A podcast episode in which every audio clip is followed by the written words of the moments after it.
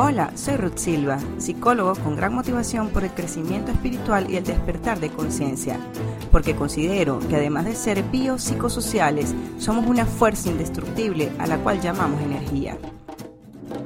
Acompáñame a descubrir la magia que todos llevamos dentro, a encontrar el equilibrio entre mente, cuerpo y espíritu.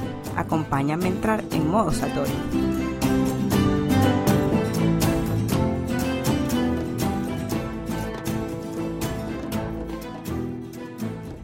Hola, hola, estoy súper contenta de poder compartir con ustedes a través de este espacio, el cual tiene por nombre Modo Satori. En este primer episodio les voy a dar como una breve introducción de quién soy, qué me motiva y por qué Modo Satori. Vamos a empezar con la primera pregunta. ¿Quién soy? En una clase que tuve durante la carrera de psicología, se llamaba la materia dinámica de grupo, dirigida por el profesor eh, Salvatore Modica, a quien le envío un fuerte abrazo. Eh, nos mandaba, imaginen que era como un salón en el cual estaba acondicionado para ello, no tenía mesas, sillas, eh, pupitres, nada. Entrábamos con nuestros bolsos, los dejábamos a un lado, nos quitábamos los zapatos y nos sentábamos en grupo. Entonces, el profesor nos pidió que por favor agarráramos una hoja y un lápiz y nos hace una pregunta para responder, la cual decía, ¿quién soy? En ese momento todos nos quedamos en shock, por decirlo de alguna manera. Eh, nos quedamos en blanco, así como la hoja, y no podíamos responder. De repente comienzan a salir las lágrimas. Nos dieron todo el tiempo del mundo, ¿no? Pero entonces en ese espacio nos comenzaban a salir las lágrimas. Yo comienzo a llorar y a llorar y a llorar porque definitivamente no le hallamos respuesta a esa pregunta aparentemente simple.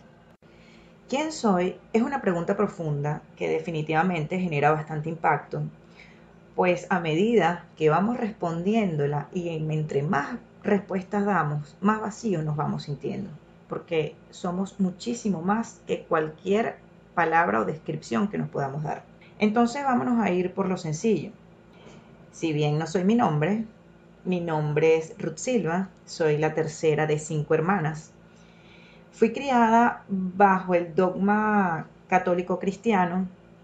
Sin embargo, desde pequeña me hacía preguntas como si hubiese nacido en otra parte, qué religión hubiese adoptado, cuál es la religión verdadera. Y esto me llevó a indagar un poquito más sobre otras religiones. Eh, estudié sobre el budismo, estudié durante un año el taoísmo, estudié también sobre Kabbalah, pero poco a poco me fui dando cuenta que también entre más buscaba, si bien las religiones y las filosofías buscan orientar y guiar a las masas, me daba cuenta de que faltaba algo más. Así había algo más allá que no encontraba en esta búsqueda. Poco después descubro la meditación, y allí es cuando me doy cuenta de que todo lo que estaba buscando siempre estuvo dentro de mí. Todo el tiempo estuvo dentro de mí. La meditación fue la herramienta a través de la cual pude descubrir que existe una conexión profunda con esa verdad, con la creación. Es una conexión mágica con la fuente donde no hay espacio para las palabras. ¿Qué pasa? Que cuando a ti te transmite una información, ya sea una religión, una filosofía, hay palabras de por medio. Y esas palabras vienen acompañadas con el ego y con toda la estructura tal que pueda tener determinada persona. Por eso la invitación es a que no me creas nada de lo que te digo, sino que lo experimentes y lo vivas por tu propio medio. Que te conectes tú con tu propia verdad. Esto me lleva a la segunda pregunta que me motiva.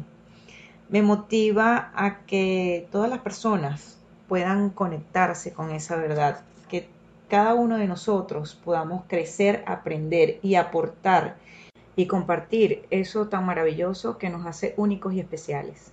Entonces, es a través de la meditación donde nos redescubrimos, donde nos damos cuenta que todos estamos conectados y que todos tenemos algo para compartir. Si tú compartes eso tan valioso que tienes, yo puedo aprender de ello. Y si yo comparto de eso tan valioso que tengo, tú puedes aprender de eso. si bien no nos las sabemos todas y que todavía nos queda mucho por aprender, siempre hay alguien que se puede motivar, siempre hay alguien a quien podemos aportar, siempre hay alguien que está dispuesto a recibir eso que tenemos para dar. Entonces, ¿qué tal de en vez de pensar en todos esos miedos que tenemos, en esos miedos que nos coartan, si pensamos más bien cuántas vidas podemos tocar, cuántas vidas podemos ayudar a transformar? Así que, ¿qué me motiva? Saber que puedo ayudar y aportar a alguien. De este modo vamos a la siguiente pregunta, que por qué Modo Satori. Modo Satori nació del libro El Poder de la Hora, un libro escrito por Eckhart Tolle, no sé si lo pronuncié bien.